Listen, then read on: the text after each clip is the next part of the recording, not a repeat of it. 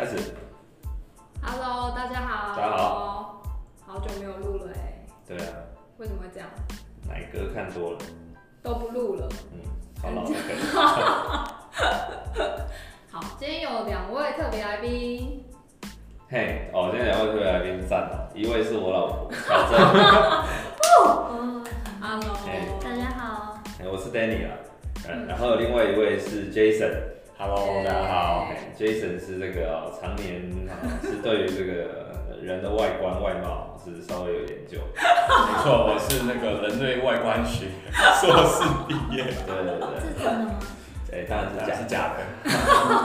好，好，那这样 Nora，哎，我们今天当然有 Nora 跟 Clement 在，嗨 Hello 嗨 Hello，Kevin，你为什么要戴口罩？你是怕我们？哦，因为现在有这个人类外观的观察员，我说我想要 先隐藏一下。OK，好好，睿智，睿智。睿智嗯，，Nora，我们今天要讨论什么？为什么要找这个人类观察员？好，因为其实是前阵子哦，我听了一个 podcast，然后就是 Bill Burr 他有一个单元，他就是会解决大家的人生疑问这样。嗯，然后就有一个人写信问说：“哎、b i l l Burr，我前阵子有个烦恼，就是我跟一个长得很丑的女生约会这样。嗯，然后，然后 Bill Burr 就说：“你到底在烦恼什么？就是就是说你你就是一的，就是继续跟他约会，或是就是结束这段关系啊。嗯然后然后那个人就说：嗯，我怕说，就是我已经对他有感情了，但是我又怕我生我们生出来的小孩会很丑。然后他就说，他就说，我我是一个很英俊的人。”他说：“我跟我女朋友走在路上的时候，大家都会用很困惑的眼神看着我。我老婆走在路上的时候也是，大家都会用很困惑的眼神看着我。不会不会，然后，嗯、b i l l b u r 就说，嗯、你也想太多了吧？你真的认为他们都在看你们吗？然后，然后后来又又补充一点，就说，其实，嗯，长得好看的人，不见得会生出很好看的小孩。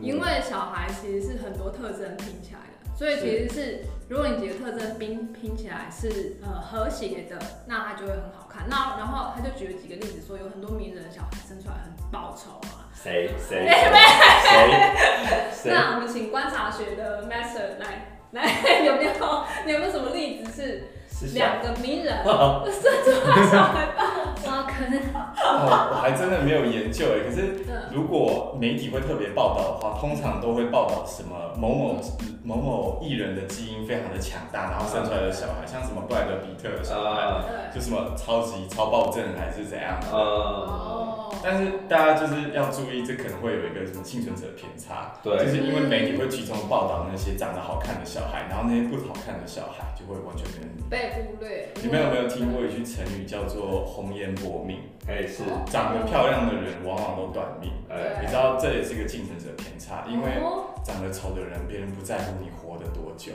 哇，所以大家哇，真的是很专业，这是硕士读这真个，专业士哎，专业。专业，所以真的是有长得比较好看，所以会受受到比较多的关注。好有道理哦。嗯，我我看过一个一个研究，就是 Netflix 有一个节目，呃，叫做什么 One Hundred Humans，反正他就是做找一堆人来做研究，对，然后他那他是研究一些人的心理状态，然后那一集很有趣，他是找了把这一百个人他的受试者切成一半，然后他要他们当成陪审团，嗯，然后要他们审理三个案件，对，分别是可能一个简单的轻微的抢劫案啊，嗯或者是什么把自己小孩害死，反正都是一些刑案。嗯，然后这两批人要去判这个这三个案件，唯一他们手上拿到资料都是一样的，唯一的差别是那个呃犯人的照片会长得不一样。嗯，哎，测受试组 A 的犯人的照片都会长得很好看，对然后受试组 B 的犯人就会长得很丑。那最后的结果，大家要猜看是怎样？嗯，我猜大家会对 A 的嗯感觉比较好，感觉比较好。对，嗯，你你们也要猜猜看吗？我怎么感觉这个结果好像不会让人，太失望。对人生很失望。哎、对，反正结果就是那个呃 A 组，也就是犯人长得比较好看的，他们平均刑期是比另外一组少了大概七到九年。七到九年也，就是说，如果你是长得好看的人，你去犯罪，你会比别人多赚七到九年的的人生。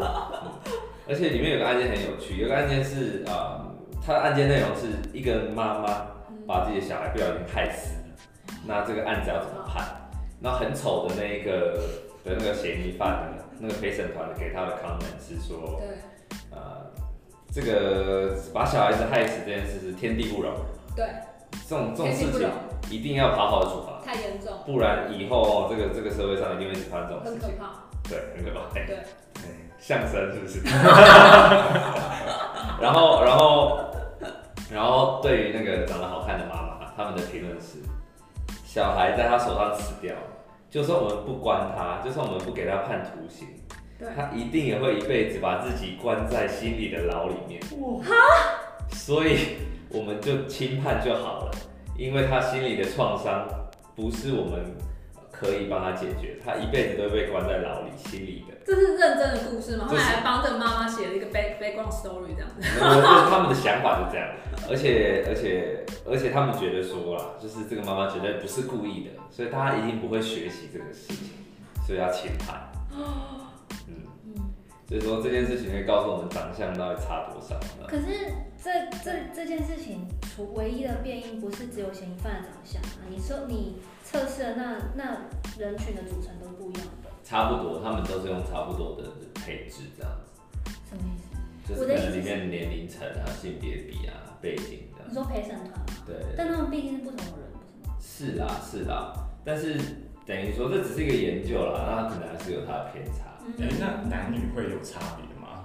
嗯，就是以颜值高的人来讲，男女会因为同样犯罪有差别吗？那一集他们没有特别去比较男女，但是帅哥也真的是被减刑了很多。有一他们有一个案件是贩毒的，对，然后有一个长得很丑的的那个嫌疑犯啊，不是犯人，他们都会说这个人看起来就是大大毒枭，什么 家里一定有很多什么毒什么的。然后长得帅的就说他应该只是喜欢 party，然后喜欢抽吧，然后刚好被警察抓到这样子，差很多。差好多哦，对啊。我觉得这个差蛮多的。嗯，对，那他们就找心理学家去说，哎、为什么这样子？那心理学家的意义意他的解释是说，当人看到长得好看的人，会有一个倾向，认为他的很多事情应该都是完美的。嗯这有点像是你去看到一个你觉得哇很赞、很有 crush 的人，嗯你就会觉得，哎、他应该很多东西都是很棒、很完美的，所以这是本能这样。对，所以今天我们题目就是由这个延伸出来，想要讨论一下说，你会不会在意你生出来小孩的长相嗯。这样子？那先从可能开始，我嘛，就是我个人觉得 长相其实还蛮重要的，可是小孩长相并不是父母决定的，嗯。所以我觉得如果我生出来小孩长得不好看的话，我也不会怎么样，就是我觉得不是很重要。但是如果我事先能决定我小孩的长相好不好看的话，就能知道的话，我可以决定要不要生。嗯，所以我的意思是说，如果事先知道跟事后知道，我的想法是不一样的。那如果你事先知道啊，那比如说你怀受精卵，就可以现在科科技已经可以拍受精卵，然后就可以预测到它以后十年会长怎样。对，对然后它超丑。对，我那我可能就选择不生。哦，对，选择不是你要杀掉这个小孩，你什么？哎共和党。这是另外这是另外另外一件事情，哎就是你杀不杀那是另外一件事情。但对你来讲，那其实也不是杀然后你还要定义受精卵是不是一个人？生命。对，反正就是未来的科技从一个胚胎就能判断出来它的长相的话，我就可能会决定我要不要生这个小孩。OK OK，那你如果可以事先，比如说你付比较多钱，然后你就可以操纵他的基因，然后你可以把它就是操纵的很完美，这样你会选择这种服务吗？我不会，因为体改的话是一个非常不公平的事情。哦，就是就算我今天有这个钱，我也觉得是一件不公平的，因为一定有人会更有钱，对，所以我觉得这是个不道德的事情，甚至不公平。可是如果你可以看到小孩以后长怎么样，你可以选择拿掉。但有一些人不一定有钱去看小孩长怎么样。所以我觉得这个技术应该要让每个人都能使用。OK，那如果机改的模组是每个人都会使用，就每个人都有三个扣打，可以加长得好看，加聪明。可是如果真有这个技术，我不觉得它会变成一个普罗大众可以使用的技术。OK，嗯，你就觉得他还是一个有钱人才有的特权。因为人总要去就是有差异化嘛，如果大家都一样的话，就没什么特色。所以你觉得有一个世界是当大家都长得很好看的时候，就没什么特色。我是觉得这样就就不有趣了。哎，这不是韩国吗？哎对哎哎哎，不愧是 master。你问 master，你是该不会在韩国读的吧？如果你去韩国的话，你就会发现说他们他们在地铁通勤的时候，你会发现他们每一个时间段，嗯就每一个时间流行什么东西，大家都会穿一模一样的东西。哇，然后因为韩国跟日本，他们就是他们的民族的那种心态，就是让趋近于团结，然后统一。所以对，第一个，他们讨厌自己跟别人不一样，但他们更讨厌的是别人跟自己不一样，所以才有那么多的那种霸凌事件，因为可能你太特殊之类的东西。哇所以他们的确，你讲那种东西，可能会发生，就是你在全人类就会变成说，大家都会偏向颜值越来越高，因为越来越有钱，然后科技普及。可是，呃，也会因为各个国家差异不一样，所以可能就会出现，可能台湾的人都越来越长相同一个样子，日本人越来越长相同一个样子。哇，那巧珍，你身为一个妈妈，你会怎么看这件事情？你说在不在意小孩长得丑吗？在不在意小孩长得怎么样？我不在意啊。嗯，哎呦，对，为什么？嗯，因为我觉得这就是人类自然的样子，就是它就是会这样子，然后就生出来，所以就没有办法控制的事情，为什么要去在意它？嗯，嗯，那今天 Clement 就是说，在如果可以控制的情况下，你会去控制吗？如果如果别人也在控制这件事情的前提下，嗯，我觉得叫大家不要控制，因为就你就会去抗议，对不对？我我我的内心是觉得这件事情就是它应该是一个要让它回归自然的事情，嗯嗯嗯。对，像我的意见，其实是我虽然说刚才讲的那些研究的事情，对，然后我也觉得大家对美丑的标准以及人的长相会影响他的一生，嗯但我还是希望我的小孩子不要长得太好看。我 父母的期待。对，因为因为我觉得小孩子长得太好看，他就会一辈子有一种很多东西我可以很轻易的得到，所以他就不会太认真、太努力，然后太去脚踏实地的过生活。哦，哦，嗯，那我觉得如果今天他是一个长得很普普通通，大家也不会因为他长相特别给他好处的人，嗯，他会非常脚踏实地的认，呃，也不会，也比较不容易被人家的意见或别人喜不喜欢他去影响他自己的决定，所以我觉得这种人生才是赞。才是真正赞哦。哎、我觉得这个是一个偏见，好，这跟他长相没什么关系。所以有些人长相他很好看，他也是一样很努力。嗯就是我之前看过有一有一部东野圭吾写的一部小说，嗯里面有一个角色，嗯他就是每天都戴眼镜，嗯，然后旁边女生就说：“你长那么好看，为什么要戴眼镜哦，？”他说：“我不想要让别人觉得我好看，就我不努力，所以我戴眼镜是为了隐藏我好看的面貌。OK，嗯，我有听过类似的说法，就是呃，长相比较好看的人，他们可能会更在职场上会更努力，因为他们会更加的希望自己不要被视为一个花瓶，然后什么都不会做，所以他们就会更加努力的想去证明自己，说，哎、我不只有好看而已。嗯，哇，这是我们这个节目做到今天第一次有吵架的感觉。终于有。终于终于，恭喜恭喜！不过不过，如果我小孩因为好看有需要承受这些压力，我也很心疼啊，他就不要长得好看好了。可是他如果长得不好看，他有压力啊。哦你说长得不好看，就是因为他他打不赢那些长得好看的人嘛。对啊，他自己可能也会有别的想法、别的压力之类的。然后回来听爸妈 podcast 说，希望小孩不要长大。然后以后以后他听完就说不好意思哦，没有符合你的期待啊。不会啊，你有。亲子关系决裂。十五年后的对话。那 Nora 你自己怎么看？嗯，我自己觉得，像我有看过一些也是很类似的实验或者调查，嗯他们就会说，比如说如果是政治人物的话，那就是同同样你不了解他们政绩的背后，可是你都会去投比较好看的人。然后我也听过差不多的调查是，长得比较好看的人薪水会比较高，平均薪水会比较高。然后我自己是觉得说，嗯，好像这是一个大众都不太有办法改变，就是一个第一印象会对比长得比较好看的人比较好的一个结果，这样子。那嗯，理对解。像这次川普跟拜登的选战会这么焦灼，就是因为两个都很丑，所以 所以真的是选不出来。选不出来。这是可以选不出说的。来，差不多差不多 OK OK OK。对对那你自己会，如果是你有小孩啊，对。那你会很介意这件事吗？我觉得我跟凯门的想法一样，是我没有办法选择他长相是怎么样子的。嗯但是我我觉得他如果长得比较好看，可能真的会过得比较顺遂一点啦。嗯就是以以这些那个嗯实验啊，或者是大家的想法的话，对，就是大概会觉得说啊，他是不是？因为我之前也听过几个有人跟我抱怨说什么，如果男生长不高的话，嗯，那个人是我亲戚啊，他们说就跟我说，男生如果长不高的话不好交女朋友什么。虽然他现在也找到女朋友，而且就是很正这样。哇，这个励志的文人。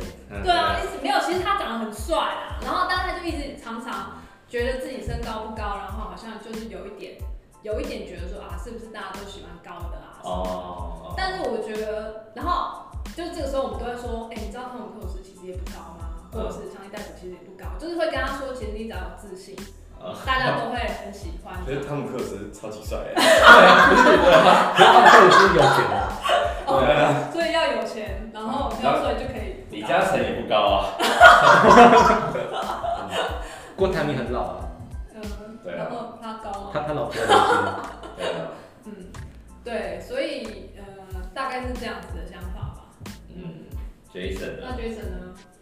我要看是男生还是女生呢。如果是女生的话，如果生女儿的话，呃，我会希望她不要长得，她应该长得中中间偏上就好了，OK，就是中间偏上。对，因为我怕她她长得太漂亮，就会就吸引来一些奇怪的东西。奇怪的东西。什么是奇怪的东西？就例如 Danny 啊这种，哎呀，哎呀，像是像是一些一些我朋友，他们就觉得我朋友就长得就是普通到正常，可他们在 IG 还是在脸书上都会受到一些变态的骚扰。OK，然后我觉得如果你长得好看的话，这个变态的骚扰应该会量应该会这样指数型的增长，哦哎，我觉得不一定呢不。一定啊。因为我觉得长得好看一点的女生，反而就是追求者会害怕。哦，所以说一百分其实不会有人骚扰你，但七十到八十哦，骚扰。我觉得有可能，会有距离感精辟哦。对，因为会会有会有距离感，就是如果你长得真的长得超爆好看，就是对，就觉得这没希望，不可能，很有道理耶。他就不会去。那那我希望他在七十到八十，虽然会遇到很多变态，但是至少他一定不会，就是他喜欢的人不会因为这样惧怕他。哦，对，那如果是男生的话，我就希望他可能五十到六十就好。为什么？因为因为男性如果长得太帅的话，就是第一个，他如果是男生，他本性他一定很坏，他一定会交很多女朋友。哦，这如果有我的基因的话，就不会有这个问题，就会有这个问题。然后第二个是男性，如果长得太帅的话，在职场上会被，如果你的上司是男的，会被视为是潜在的竞争者，所以他的、真的吗？对对他的升官会会不顺。有有这回事吗？对，这是一个这是你之前做硕士的论文 的。不是这个是在网络上随便看到的 OK，但是我没有去记他哇，会那个时 s 间。哎，不对，然后专家，对，然后所以就希望他在五十到六十，让他比较靠自己的努力上去。而且我觉得，其实社会对男女两两个性别来说是非常，我对性别非常有研究，哎有非常的偏见，就是同样是比较胖的人，嗯男性如果比较胖的话，他会被视为是有权威的人，他讲出来的话会比较有很多人都相信。像是以前我在银行工作的时候，就有一个我们的王牌业务，他就是长得胖，快快胖胖的，啊，然后他就客户都会觉得说，哎、他讲出来的话很有分量。很有分量，嗯他本人也很有分量。对，很有依靠。但是如果是女性比较胖的话呢，她讲出来的话就会比较霸道，不是霸道，就是大家会，大家就会把比较比较体重比较重的女性连接到缺乏自制力，而不会是权威。对哦，哎、可是我很想要问，就是像你这样子用男女的分法，然后去去去去决定你希望你的小孩长怎样，你不你觉你本身觉得社会对于男女的偏见是在你自己的价值观来说是对的吗？是一件是一件合理的事吗？嗯，我觉得是合理的。你觉得是合？我我的我的意思是，还要我站起来，要我我站起来。的意思是逻辑上是不是合理？我不是说逻辑上是逻辑上当然是当然不合理，但是人本来就不是一个可以套用逻辑的东西，而且因为我们是，我们是在这个社会生存，所以如果要如果要在这个社会过得好一点，可能还是比较需要符合主流的。当然，嗯我也希望我自己的如果小孩的话，我希望他自己开心就好了，真的不用去管什么主流的东西。我我能认同，如果你回归到就是现实，我们是人人人很多人会组成社会，然后跟文化，所以不可能完全嗯照着就是你觉得你最理想当中的价值观去去去相处去生活，但是你会不会觉得我们人必须要一起去探讨这个议题，然后让人类的想法一起去呃进化，而不是觉得哦社会就是这样，那你就是得照着这个主流文化走。我觉得以后就是把主持人交给他们两个，让他们两个吵架。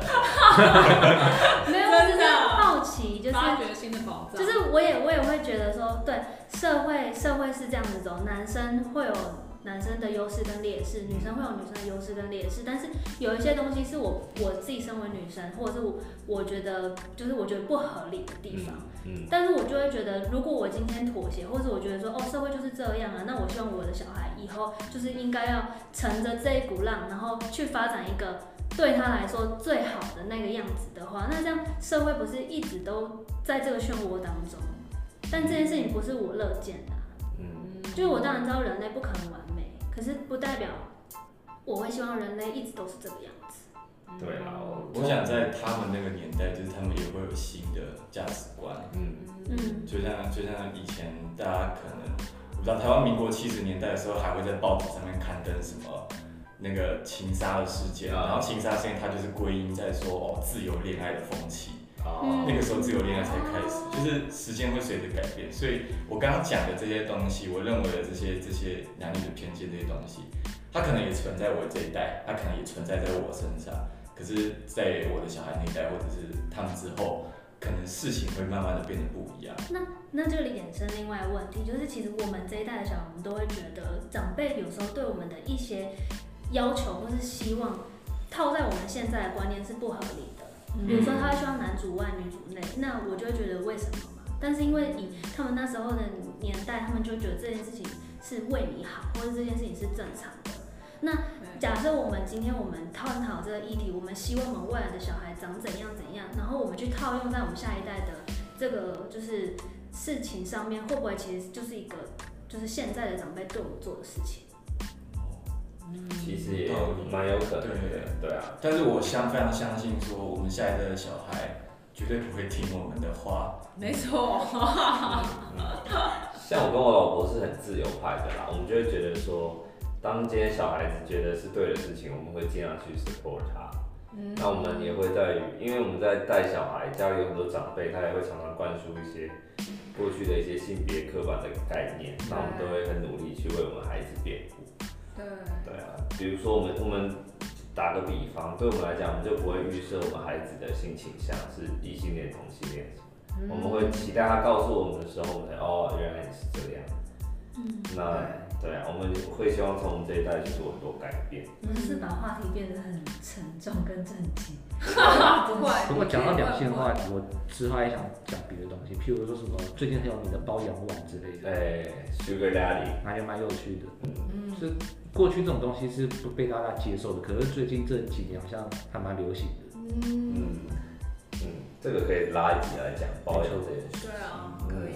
嗯，其实就是刚刚乔真讲到说，就是上一代给我们不同的观念，我其实也蛮有感触的，因为其实我们跟他们的环境其实差二十年。对。然后二十年其实就是整个 Internet 蓬勃发展的，就是整个二十年，我嗯们环境就是接触到讯息跟他们完全不一样，所以我们看法也会改变很多。所以其实刚刚 Jason 讲说，嗯，下一代大家不太会听我们说的话，我觉得大概就是这样，因为他们的环境会跟我们差很多，嗯他们遇到挑战，然后经济的背景会跟我们完全不一样，嗯所以其实反而会我们会跟他们一起成长，然后是跟他们学习新的东西，这样。子，如果回归到今天的主题的话，就有可能是我们认为很丑的小孩，到他们的年代变得超好看，从他们的角度，就像可能以前的我们不会觉得小眼睛单眼皮的男生是帅哥，嗯。但是现在因为一些文化的改变，韩国文化的流行也改变了。对，就是说，如果我们现在预测到小孩以后长相，我们是觉得很丑的，那结果我们就不生他了，就有可能二十年后发现，哎、现在这个超流行哎、就像是这样啊，就像你真的，嗯，就像你本来很看这比特币，拿比特币一两个比特币去买披萨，然后说，哎、哎，一万八没哎办，法嘞，没事没事，没事没事，他在安慰你。对啊，对，不过这让我想到，嗯，就是我最近在路上看到有人穿那个露肚装，OK，但是其实那个是我在十几年前的时候很流行的穿法，那时候九零带起来台湾啊，啊，十几年前的时候露肚装，十几年前都流行露肚装，九零就是跳舞时候会穿那个衣服，衣服比较短的衣服，对，可是现在又流行回来了。对，我觉得时代是不断的回来的，嗯，就是流行是不会，真正的流行是不会退烧的，哦，哎、不会退烧还叫流行吗？这种是不会退流行的流行，英文叫 future future proof。哦，future proof，对，哦像那个中分也是啊。我女朋友说她最近看很多男生就是流行中分头，她说中分很难会很难驾驭好看的中分。对，OK，但是现在要流行回来了，我觉得很有会不会是因为发型就就是男生的发型就是只有这几种？你发型演变到后面的时候，发现糟糕，没有新的发型。没错，你会发现最我们炒近流行的饭好了。男生的发型只有一种，就是把两边推高。不要，我真的那你中枪，现在聊你也中枪了吗？我真的希望设计师不要听到这这这一集，他们会很不爽。台湾的发型就只有只会一招，就问你两边要不要。推高。我们欢迎那个 Clement 给，等下给一下你的电话，请各大设计师打给他。糟了，听众大家都中枪了吗？对啊，嗯，所以说其实后来我刚刚想一想，就是觉得其实有自信还是很重要啦。有些人就是可以跨越他长相啊的那个高墙，嗯，然后就是莫名的对自己很有自信，这样不管自己长什么样都很有自信。对，有些人就长得好看，那个高墙不用跨越，你生出来就站在那个高墙上。哎、但是也有人长得好看，很没有自信。嗯，也有这种，对就自己站到高墙上，然后说我应该很矮吧，这样。对，觉得怕怕，觉得自己不配这个长相这样之类的，所以嗯，哎、乔真是想说什么？没有。所以我们要有个结论吗，嗯，好，结论什么？结论就是不管你长得如何，我觉得心美最重要。哇塞，拍手，鸡汤鸡汤，好啊，那我们今天的节目大概到这里，好的，谢谢大家谢谢大家，谢谢。谢谢。拜拜拜拜。